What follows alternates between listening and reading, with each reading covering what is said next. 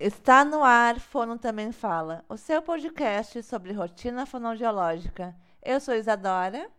E eu sou a Sabrina. E hoje o tema é expectativas versus realidade. Sabrina, sobre o que vamos falar hoje? Hoje a gente vai falar de receitas que não dão certo. Mentira, gente, a gente vai falar de expectativa e realidade de terapia. Então, muitas vezes acontece isso. Já aconteceu com vocês, Adora? De alguma mãe, algum pai ter uma expectativa diferente? Acho que nunca não aconteceu. Assim, todo mundo que chega no consultório chega com alguma expectativa. Às vezes muito elevadas e às vezes, assim, não sei nem por que eu vim, porque não vai dar em nada isso aqui, né? Então, expectativa sempre tem, sempre. E eu não sei se alguma vez a expectativa e a realidade foram, assim, corretas, sabe? Uhum. Porque a gente tem expectativa para tudo, né, Sabrina? A gente sempre vai criar expectativa, sempre. Sim, a minha sogra certeza. falou agora que vai fazer uma lasanha. Eu já estou com uma expectativa de como vai ser a lasanha da minha sogra. Até Então, eu criei assim, expectativa na lasanha da sua sogra agora. Espero que ela não me decepcione. Mas é normal, né? A gente sempre vai ter expectativa para tudo. E às vezes nós terapeutas temos expectativas para terapia e elas não se concretizam, né? E às vezes o paciente também vai ter expectativa. E é o nosso trabalho como profissionais ah, conseguir colocar essa realidade para o paciente para aproximar a expectativa da realidade, né, Sabrina? Uhum, é sobre isso que a gente vai falar um pouquinho hoje, então. Isa, antes de tudo, a gente tem que falar o quê? Sobre a nossa expectativa e realidade do podcast. Verdade, que ainda bem que superamos as expectativas. Não que as expectativas fossem muito altas para serem superadas, né, Sabrina? O que, que aconteceu? Sabrina me chamou para gravar isso aqui ano passado e pensei, hum, tá bom, vou perder meu tempo aí para essa menina ver que não tem nada a ver esse negócio aí que ela quer fazer, né? Vamos, Você Vamos jura ver. que você pensou isso? Não, eu não pensei exatamente. Eu pensei que não ia dar tão certo, tá? Mas achei legal a ideia, achei legal. E o que aconteceu, Sabrina? Ontem nós batemos os 3 mil seguidores lá no Instagram. Então, assim, quem tá aqui não segue a gente lá no Instagram ainda, Instagram é fono também fala.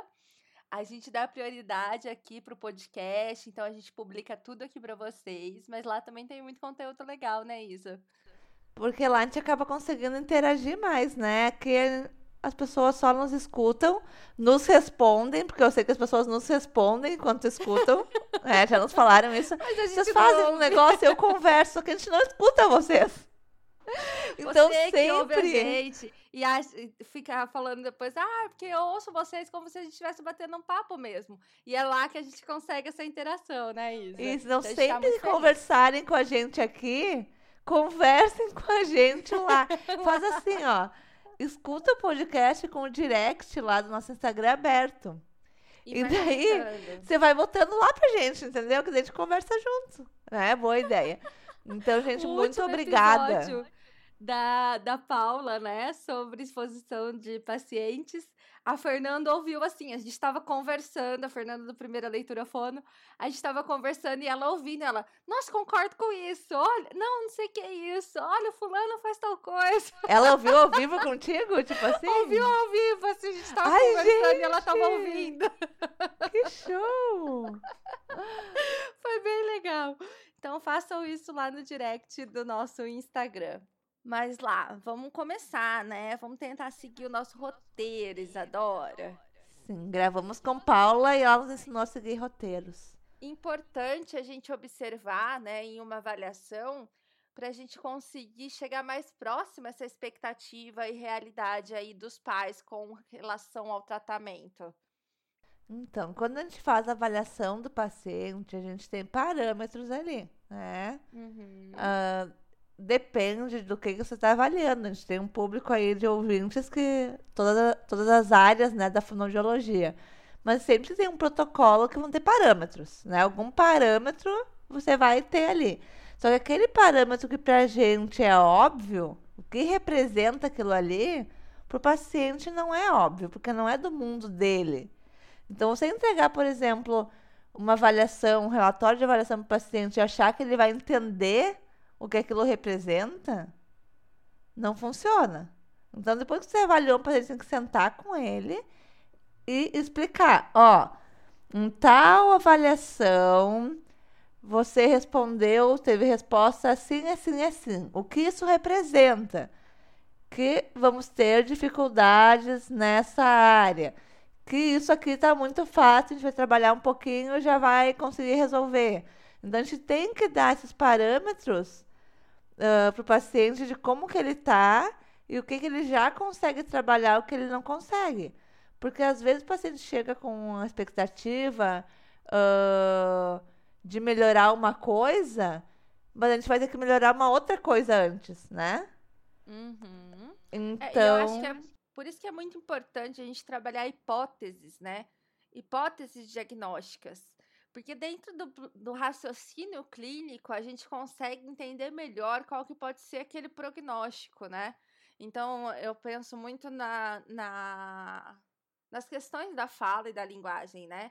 Então, diagnósticos diferentes vão ter prognósticos muito distintos.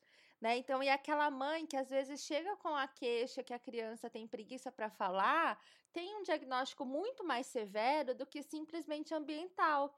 E aí a gente precisa já ter essa noção na avaliação para a gente conseguir indicar para essa mãe que vai ser necessário uma quantidade de terapia maior, uma frequência maior, que o caso vai evoluir de forma muito mais lenta, né? Por conta de provavelmente um diagnóstico, de uma hipótese diagnóstica que está ali. Então, eu acho que o raciocínio clínico, o pensamento clínico, ele faz a diferença.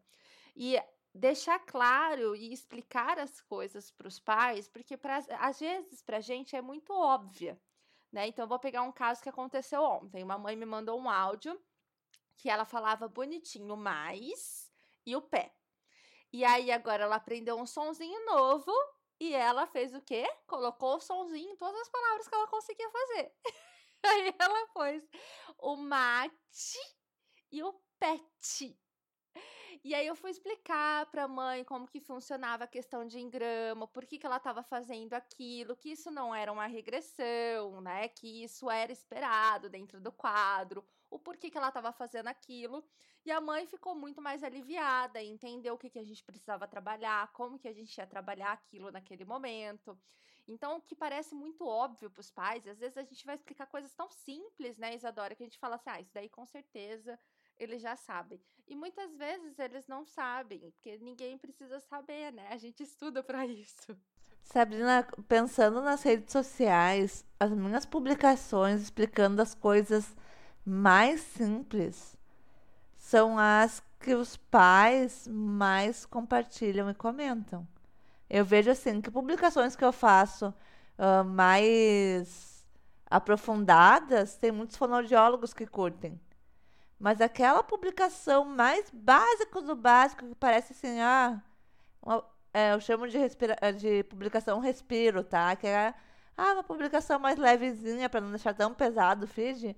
É a publicação que os pais mais, mais, mais precisam, né? Então a gente tem que lembrar disso, que para os pais as coisas não são óbvias.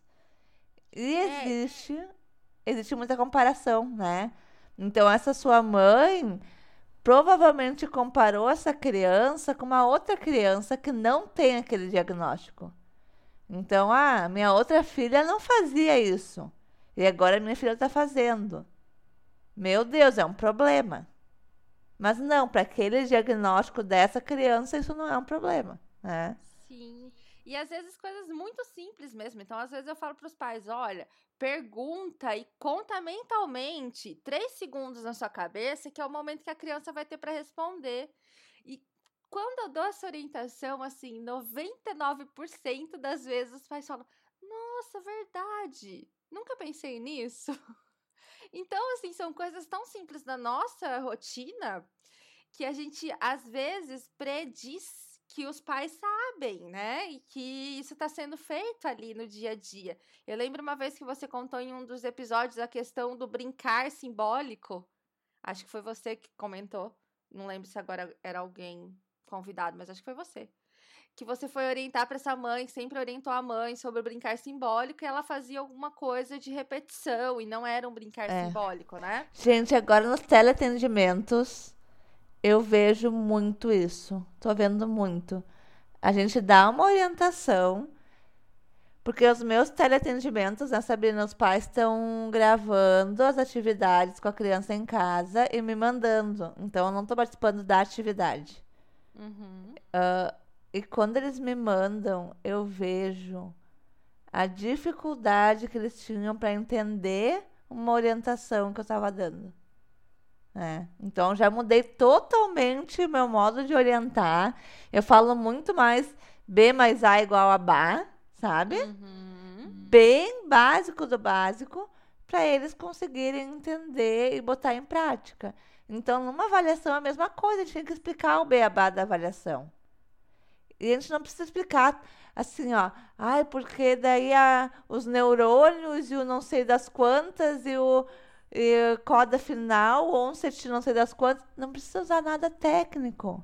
Os pais precisam, o paciente precisa de uma linguagem fácil, acessível, correta, né? Não estou dizendo para não falar nada, nada correto, mas ele precisa entender onde ele está e até onde a terapia vai chegar, né? Eu Isso é sempre acho importante. muito interessante, né? Então, tanto quando eu vou explicar questões de seletividade alimentar, quanto eu vou falar sobre questões de fala, eu uso exemplos para colocar os pais naquela situação. Então, assim, eu, eu sempre falo para eles: imagine que você está aprendendo uma língua nova, que você não, não entende, que você está começando a entender. Então, quantas vezes você vai ter que ouvir para aprender tal fonema, colocar tal articulador? É, imagina você vendo um prato de minhoca que você não come. Então, assim, eu uso, eu tento usar esses, essas situações reais, né, em que eles se colocam no lugar das crianças aprendendo, para ficar mais fácil também, né, Isa? Porque às vezes a criança que, por exemplo, vira a cara para a comida e os pais acham que é frescura e chegaram até o seu consultório por indicação e não por procura própria, eles não entendem. Eles continuam achando que aquilo é frescura. Então a gente precisa colocar isso numa situação em que eles consigam entender a dificuldade da criança para os pais entenderem que a criança está ali, ela não está com preguiça de comer, preguiça de falar, né? Que é realmente um aspecto da vida dela que ela precisa de ajuda. Então eu acho que a partir do momento que a gente faz isso, a gente consegue explicar um pouco melhor o que é que a criança está passando e dar uma noção de como esse caso vai caminhar. Eu faço muito isso também, Sabrina. Então, teve um dia que uma mãe estava brigando comigo que só ia dar as coisas para a criança quando a criança falasse a palavra. Então só ia dar o pão quando a criança falasse pão, só que a criança não falava nada. Né? É uma criança que não, não tinha desenvolvido nada de vocabulário. A mãe falava assim, ó, agora é assim, ela só vai ganhar quando ela falar. E eu falei para essa mãe, olha, não sei se eu já contei isso aqui. Acho que falei, não, eu não lembro. Eu falei pra mãe assim: tem alguma coisa que tu quer muito? Ela falou: ah, é um carro novo. E eu, tá bom, eu te dou um carro novo. Só que eu vou te dar um carro novo se tu conseguir sair, pular a janela aqui, eu tava num prédio, e voar até o outro prédio. Se tu fizer isso, eu te dou o teu carro novo que tu quer. Ela ficou me olhando, tipo, óbvio que eu não vou fazer isso, porque eu não sei fazer. E eu, pois é. O seu filho também não sabe pedir o que ele quer, né? Você está cobrando que ele faça uma coisa que para ele no momento não é possível. E daí ela ficou com aquela cara de é verdade, né? Tô judiando da criança para uh, para tentar incentivar ela a voar, sendo que ela não vai conseguir voar, não vai conseguir falar, né? E daí, a partir daquele momento a mãe se colocou no lugar da criança e conseguiu entender que era uma dificuldade realmente, né, naquele momento. Então, isso é muito legal. É, e eu acho que assim também é importante a gente também ter claro, né, Isa, uh, durante ali o pensamento clínico, a elaboração dos relatórios e tudo mais, quais são os objetivos, né? Porque assim, eu vejo hum, isso acontece muito mais na seletividade alimentar do que na parte da fala, tá? Os pais chegam querendo que a criança coma a qualquer custo, e às vezes a criança tá tão longe de comer aquele alimento, tão longe que se eu não deixar isso muito claro para esses pais, esses pais vão embora no primeiro mês de terapia. Porque eles acham que vai ser assim. Eles vão chegar lá, a fono vai fazer comer, eu vou embora e acabou o problema. Né? Então, a gente deixa muito claro todos os objetivos. Olha, esse mês ou essa semana, a gente vai querer que ele toque nesse alimento. Se ele tocar nesse alimento, a gente já vai comemorar, porque isso é um avanço. Porque na seletividade alimentar, muitas vezes é muito lento. Né, o tratamento, os comportamentos são mudados de forma muito lentificada e muitos pais têm essa dificuldade. Então, além de tudo isso, a gente tem grupos de apoio, grupos de conversa para os pais conversarem entre si, né? Então, olha, evolui, mas demora, né? Então, acho que tudo isso vai facilitando. Mas mesmo assim, a gente tem situações em que a gente se pega com uma expectativa completamente diferente do que a gente tentou passar, tá? Então, vou falar uma situação hipotética aqui. É, em um tratamento de uma criança cinco meses de terapia, eu estava super feliz, né, com os avanços da terapia e achando que estava ganhando muito bem, evoluindo muito bem, mais do que eu estou normalmente acostumada a ver. E ao final desses cinco meses, eu recebi uma carta, né, do responsável dessa criança, colocando as expectativas que ela tinha que eram completamente diferentes das expectativas que eu estava tendo e vendo. E era um caso em que havia conversa, houve toda essa explanação, a gente explicou tudo isso. Mas o dia a dia dos pais, né, o dia a dia dos seus clientes com os seus respectivos casos, eles influenciam muito nessas expectativas, né? E uma fala muito importante que eu já ouvi é, foi: ah, para você são meses de terapia, né? Para mim são anos com esse problema. Então, é, isso é muito importante e relevante a gente pensar dessa forma também. Né? Quando os pais chegam para a gente, eles já estão com um problema, com uma situação, muitas vezes por muito tempo. E às vezes a gente não leva isso em consideração. É, é empatia, né? É a tal da empatia. Sabrina, aconteceu comigo uma vez de uma criança uh, Thea, tá? Chegou pra mim. Ela não tinha interação nenhuma. Ela não interagia. E ela tá já há dois anos e meio comigo. Tá começando a falar algumas palavrinhas com seis anos, tá? Mas ela é uma criança totalmente diferente. Hoje, uma criança que brinca, que abraça, que beija, que troca olhares. E eu sei que isso tudo foi do meu trabalho, né? Todos os passinhos que a gente teve nesses dois anos e meio. Só que quando essa mãe fala na escola ou para algum familiar distante que o filho está indo na fono, o que, que eles falam? Nossa, dois anos e meio indo na fono, ele está com seis anos e está falando só meia dúzia de palavras? Que fono é essa? né? Olha, não quero te dizer nada, mas está sendo enganada. Essa mãe já ouviu muito isso. Só que essa mãe tem uma conversa praticamente diária comigo sobre os avanços da criança. A gente fala muito sobre isso. E isso ajuda essa mãe a entrar por um ouvido e sair pelo outro, esses comentários, entendeu? Porque uhum. ela tá sabendo os objetivos da terapia, ela tá sabendo passo a passo da, da criança e ela conseguiu. Não é assim, ó. Que a criança teve um ganho e daí eu falei, ó, fui eu que fiz isso. Não, eu avisei essa mãe antes que o trabalho seria para ganhar tal coisa.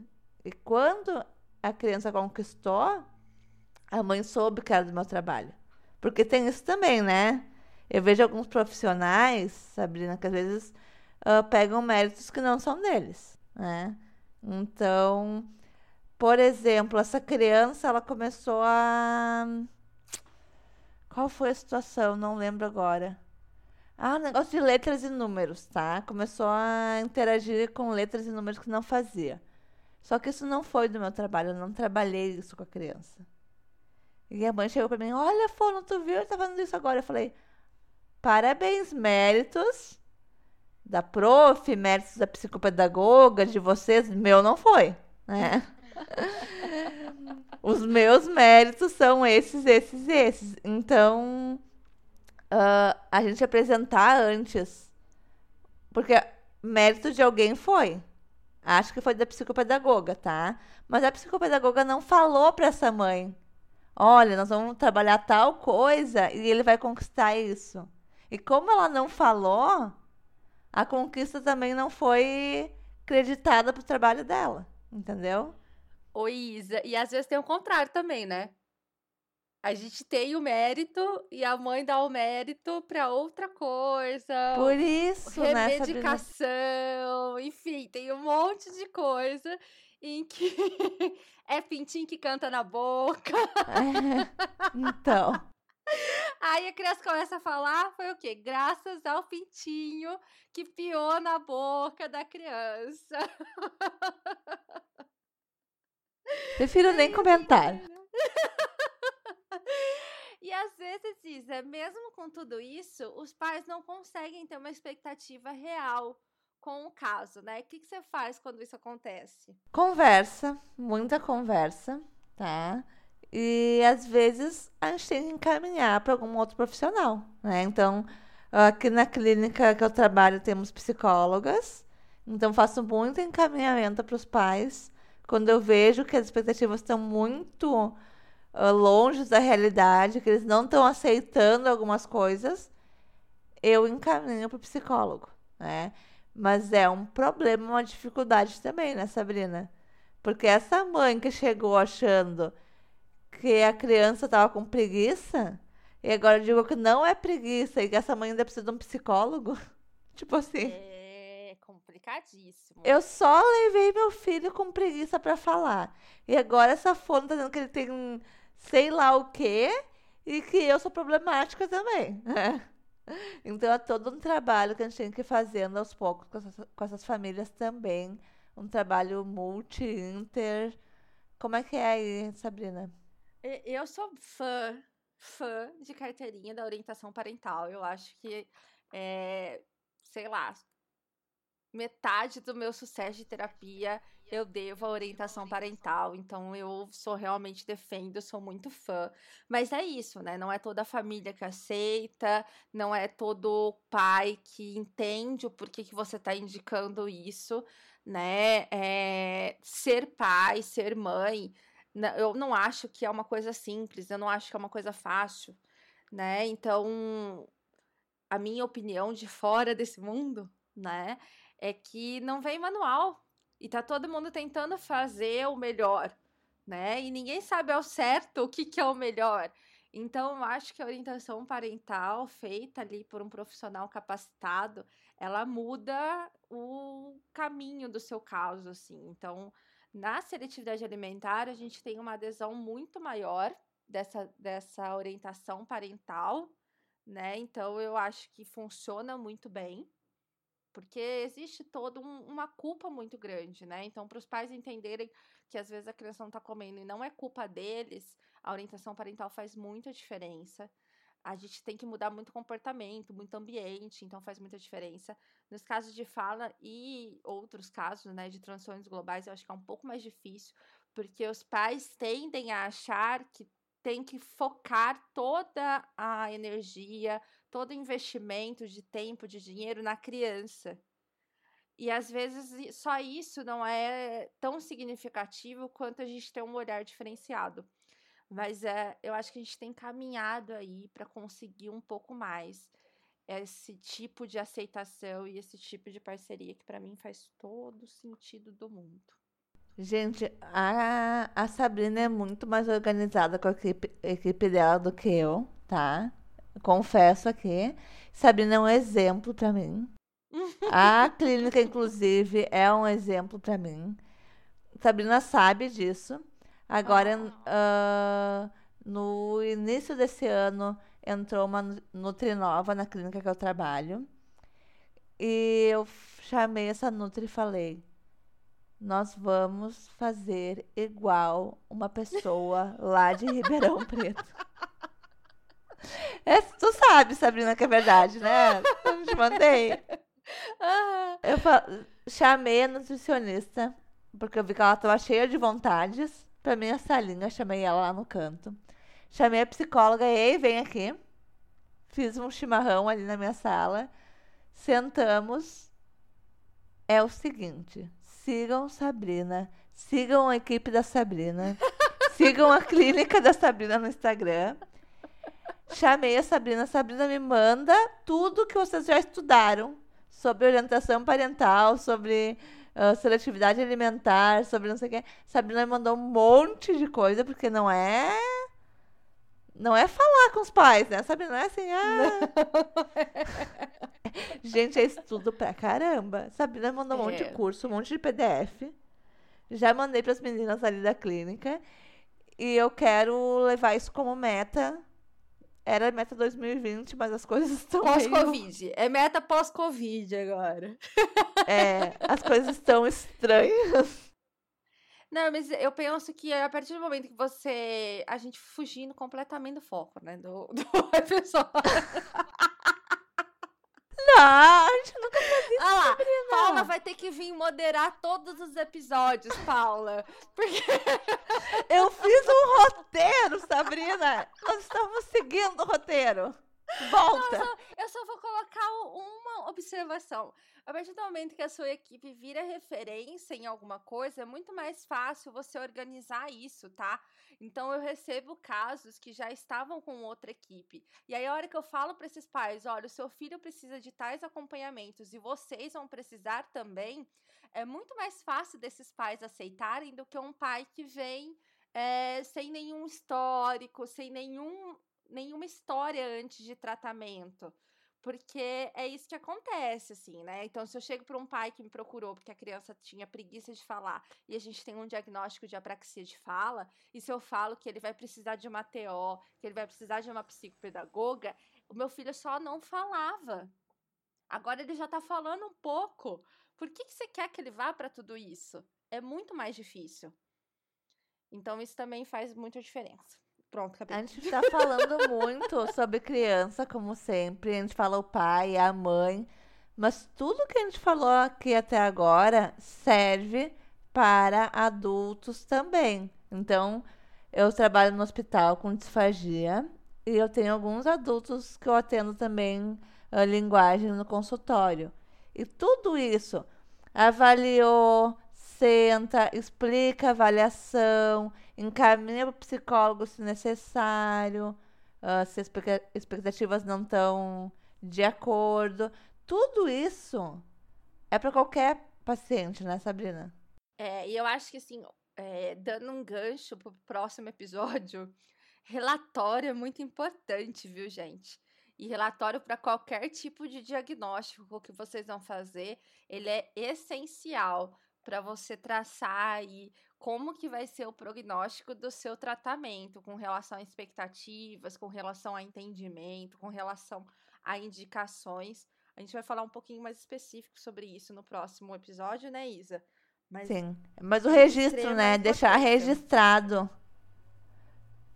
Tem que, o paciente tem que conseguir ler em algum lugar, né? ah, não, no primeiro dia a fono falou mesmo que ia acontecer assim.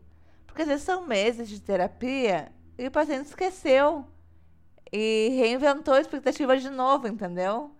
Então, se ele tem como tá sempre olhando, ah, não, realmente, a fono falou lá no primeiro dia já que ia seguir dessa forma. Fica mais palpável para o paciente, né? Então, registrar e até pra isso. gente, né, Isadora? Eu vou contar um caso em que eu recebi uma criança sem nenhum diagnóstico, 5 anos de idade, com estereótipo assim de alguma síndrome genética. E no relatório eu pedi solicitação de exame auditivo atual. E essa criança começou a fazer acompanhamento comigo, acompanhamento com a genética, fechou uma síndrome super rara e começou a evoluir. Isso passou um ano, isso passou dois anos. Já contou e aí o história. fonema não saiu, o fonema não saiu, o fonema não saiu. Eu falei, mas cadê o exame auditivo dele? A mãe falou, mas a gente não fez. Eu falei, "Ah, não fez? Não, não fez. Falei, como assim, né? Aí eu falei, cara, será que eu não pedi? Será que eu marquei comi essa bola desse tamanho? E aí eu peguei o primeiro relatório dele, que eu normalmente faço de seis em seis meses, e tava lá, pedir exame auditivo atual. E aí eu pedi um milhão de desculpas. É um caso que eu tenho uma relação muito boa com a mãe, né? É, que a gente tinha esquecido realmente, que foi pedido, e por conta de todos os outros exames que ele foi submetido, a gente acabou esquecendo, tanto ela quanto eu. E aí a gente fez o exame, deu a perda, né? Corrigiram a perda e a criança conseguiu. Então, assim, é, às vezes a gente também, né, tem esse, esse Esquece esquecimento. algumas coisas. Então, hoje eu anoto tudo, mas absolutamente tudo o que vai no relatório. É, eu não sou, eu sei que tem muitas pessoas que trabalham dessa forma, né? Que não indicam ali já de início muita coisa. Mas eu, no meu relatório, já coloco tudo que tem que ir. Porque depois Talvez não indica esse no problema. momento, né? Isso, é. Pô, ó, mãezinha, vamos primeiro fazer esses aqui. ah, marca esses aqui. Depois marca tais. Mas já ter registrado tudo que vai ser feito, né? Uhum, é muito importante. É, e a última questão que a gente queria abordar, né, Isadora, é sobre redes sociais. O que, que redes sociais têm a ver com expectativa e realidade dos pacientes? Tudo, né, Sabrina? Porque no momento que a gente está se expondo nas redes sociais, que o paciente chega no nosso consultório via redes sociais, ele já nos conhece. A gente não conhece ele, mas ele nos conhece. E se eu me apresentei de uma forma nas redes e eu não sou daquela forma na, no consultório, ele vai ter uma expectativa que vai estar incompatível, né? Então, ah, claro que a gente nunca é exatamente igual na rede e no consultório, mas a gente não pode mentir, né? Eu não trabalho de jaleco, eu não uso jaleco para trabalhar. Se eu for postar um vídeo no meu Insta, eu não vou vestir um jaleco para postar o vídeo. Por quê? Pode parecer bobo, mas esse pai vai chegar lá no consultório e vai me ver sem jaleco. E ele vai dizer o quê? Ah, hoje ela não tá afim de trabalhar, porque ela trabalha de jaleco e hoje ela veio de qualquer jeito. Sei lá, né? Ele foi com uma expectativa de encontrar a Isadora com uma roupa branca, jaleco branco. Já chegou lá, já não encontrou o que ele esperava. Já vai ficar desconfiado, já não vai aceitar o que, que eu vou falar pra ele, né? Se eu mostro na rede social que eu brinco no chão com as crianças e mostro que isso tem resultado, o pai e a mãe vai me ver brincando no chão e vai ficar tranquilo. Não, eu sei que é assim. Eu, eu já vi que ela trabalha desse- dessa forma e eu já vim com essa expectativa, né? Então isso é muito importante também. É, eu acho que além disso, né? Isso é uma coisa que a gente já falou, mas a gente vai precisar gravar outro episódio sobre isso, porque tudo muda muito rápido.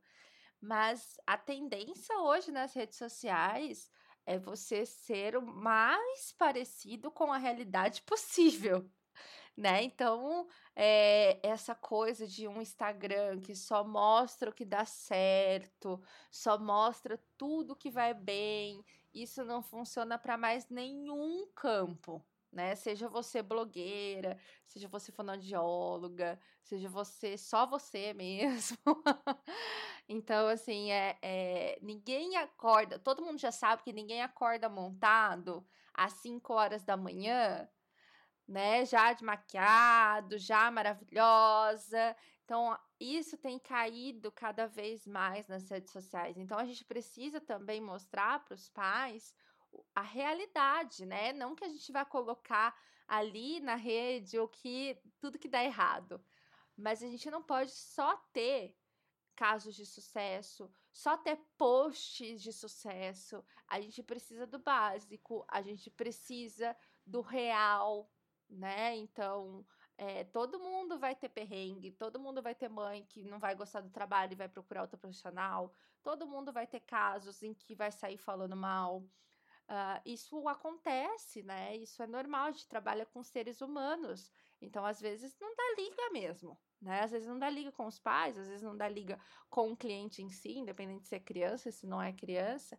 Então, é importante que você seja o mais verdadeiro possível.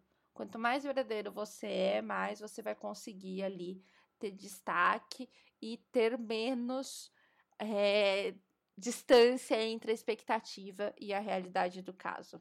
Sabrina, 100% dos meus casos 100% já fugiram de alguma expectativa minha. Seja fugir muito, de melhorar muito ou de não evoluir quase nada, né? Uhum. Ou seja, fugir um pouquinho. Assim, ah, eu achava que hoje eu ia conseguir fazer tal atividade com o paciente e hoje ele não, não quis. Então as expectativas vão ser sempre frustradas, né? Sempre. 100%. É, eu acho que precisa trabalhar muito frustração também, né? É, a gente trabalha Exatamente. com desenvolvimento, não é matemática. Então, assim... E daí assim você vai postar que os seus pacientes têm 100% de sucesso sempre. Uh, o paciente vai chegar no consultório e vai acontecer alguma coisa em algum momento com aquele paciente que vai fugir da expectativa. E ele vai achar o quê? Poxa vida, só aconteceu comigo poxa vida, eu sou o problema, né? Não é que é esperado fugir às vezes alguma coisa. Não, é, é receita de bolo, é matemática. Um mais um é igual a dois. E só comigo que um mais um foi igual a três. É só comigo que fugiu do padrão. Então isso é muito sério, muito. É, e as mães conversam na recepção, né? Eu não sei como que é isso, Adora, mas as minhas mães trocam WhatsApp. E é engraçado, deixa eu contar um caso engraçado aqui. É, eu recebi uma menininha muito pequenininha já na introdução alimentar, com dificuldades para alimentação. A nutricionista me mandou, ela trabalhou comigo, dei alta. Mas quando é muito pequenininho, eu sempre fico em contato, né, com os pais, para a gente acompanhar como que vai ser o desenvolvimento. E essa criança voltou com dois anos com uma questão de fala bastante importante. E aí foi a hora que eu tive que sentar com esses pais, explicar, né, que é um caso muito mais complexo do que a gente imaginava e tudo mais. E essa mãe foi na cabeleireira. E essa mãe tava falando, ah, porque minha filha, né, tá com problema, vou ter que levar na fono, não tá conseguindo falar, tá com dificuldades e tudo mais. A cabeleireira tem uma filha que tem uma síndrome que faz acompanhamento comigo. Cabeleireira falou assim: vou te indicar a Márcia. Márcia, um beijo pra você, viu? Você mora no meu coração. É, vou te indicar a melhor fono da cidade para você levar a sua filha. e aí ela falou: olha, leva na Sabrina da clínica inclusive, elas são maravilhosas, não sei o que, não sei o que lá. Aí a mãe falou: ah, mas essa já é a fono da minha filha mesmo. Ai, que bom! que bom, mas já falasse mal, né? É, eu fiquei sabendo a parte boa, né? Não sei se rolou a parte ruim. Mas enfim, elas se conversam entre elas, né? Sim. Então é importante que você seja verdadeiro, porque não adianta você fazer uma super propaganda e aí as mães sentam ali na recepção e descobrem que a sua super propaganda é uma fajutice. Então é importante pensar nisso também. E a mãe do meu paciente, esse de seis anos, que fala super pouco, que tem até. Ela é super minha apoiadora também. Ela faz propaganda de mim assim pra todo mundo. E muito disso tem a ver com as expectativas dela que foram adaptadas para a realidade da criança, né? Eu sei que muito do que ela fala bem de mim é porque eu soube colocar a, o caso da criança no lugar, né? Porque senão ela não falaria bem de mim. Ela ia dizer, ah, sei lá, fulano tá trabalhando ali. É, tá começando a falar algumas coisas, mas não sei bem. Não, mas ela me me ama, propagandeia porque ela sabe o que eu estou fazendo com o filho dela, né? Isso é questão de marketing para vocês também. O paciente precisa identificar o, os ganhos para gostar de você. Se ele não identificar os ganhos, se ele só identificar o momento da alta, que atingiu o objetivo final, ele vai desistir antes e vai falar mal de você. E assim, eu vejo que alguns profissionais têm medo de falar para os pais, né? Então, assim, principalmente em casos de transtornos globais, como o, o TEA, é, tem medo de falar para os pais: olha, seu filho não vai falar enquanto ele não tiver intenção comunicativa. Né? Então, primeiro eu vou precisar trabalhar outras coisas que não a falo especificamente. Então, né, eu vejo que tem muitos profissionais que têm medo, porque às vezes acha que a gente tem que falar o que os pais querem ouvir. E os pais, na verdade, estão te pagando, gente, para vocês falarem o que vocês entendem como realidade daquele caso. Né? Então... Aconteceu comigo, Sabrina. Aconteceu que eu peguei um caso de uma fono. Uh, era um caso de um idoso com disfagia. Tava usando uma sonda, tá? E a fono mudou de cidade e eu peguei o caso para mim. E a fono anterior prometeu para a família que ia tirar a sonda. Ela prometeu que com a terapia dela o idoso ia comer churrasco. e voltar Ai. a comer normalmente. Porque era a expectativa da família, era o que a família queria ouvir. E ela acabou, não, nós vamos, é possível. Não sei que palavras ela usou também, porque às vezes a família entende alguma coisa que não foi bem que ela falou, mas enfim. Quando eu assumi o caso, eu vi que não teria a mínima condição. E eu indiquei tirar a sonda do nariz e fazer uma gastro, uma cirurgia, para ele ficar para sempre comendo por sonda. Imagina, né? Uhum. Uma fono foi lá para meter o churrasco, a outra vai lá e promete que o paciente não vai mais voltar a comer. E a família ficou super frustrada. E daí eu conversei com eles, eu expliquei o, o diagnóstico do paciente, eu expliquei que quem queria dar comida eram eles, mas que o paciente não estava apresentando sinais de que queria voltar a comer, que ele não estava com fome, que ele não tinha uh, saciedade, que ele não tinha. Então, assim, ó, eu botei o paciente no lugar para a família, né? Ó, vocês estão pensando no seu João como o seu João era três meses atrás. Hoje, o seu João de hoje é um paciente que não quer comer e não tem condições clínicas de comer. O que gente vai poder fazer é isso, isso, isso. A terapia vai ser para ele não aspirar saliva. Se ele ficar com essa sonda, ele está com risco de aspirar saliva, ter uma pneumonia para o hospital. Se a gente tirar essa sonda, ele vai conseguir engolir melhor, talvez voltar a falar, porque ele não está falando por causa dessa sonda aqui que está tá atrapalhando. Pronto, a família ficou maravilhada, Sabrina. Então eu saí de demônio da história, né? Para Deus, eles me deusaram. Nossa, essa fono solucionou o nosso problema agora. Mas nem sempre isso acontece, viu, Isadora? Então, por exemplo, eu já perdi cliente porque eu tive que ser muito sincera para a mãe. Né? Então, eu recebi um caso de seis anos, uma criança cadeirante que tinha aspecto de criança de três anos, porque a mãe era super resistente a colocar uma gastro, a criança não tinha a mínima competência para engolir qualquer tipo de alimento.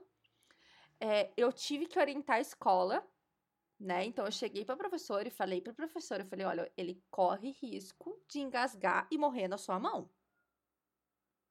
Eu falei, eu não daria sem supervisão. E a mãe ficou muito nervosa, porque para ela, na visão dela, ele poderia comer normalmente por via oral.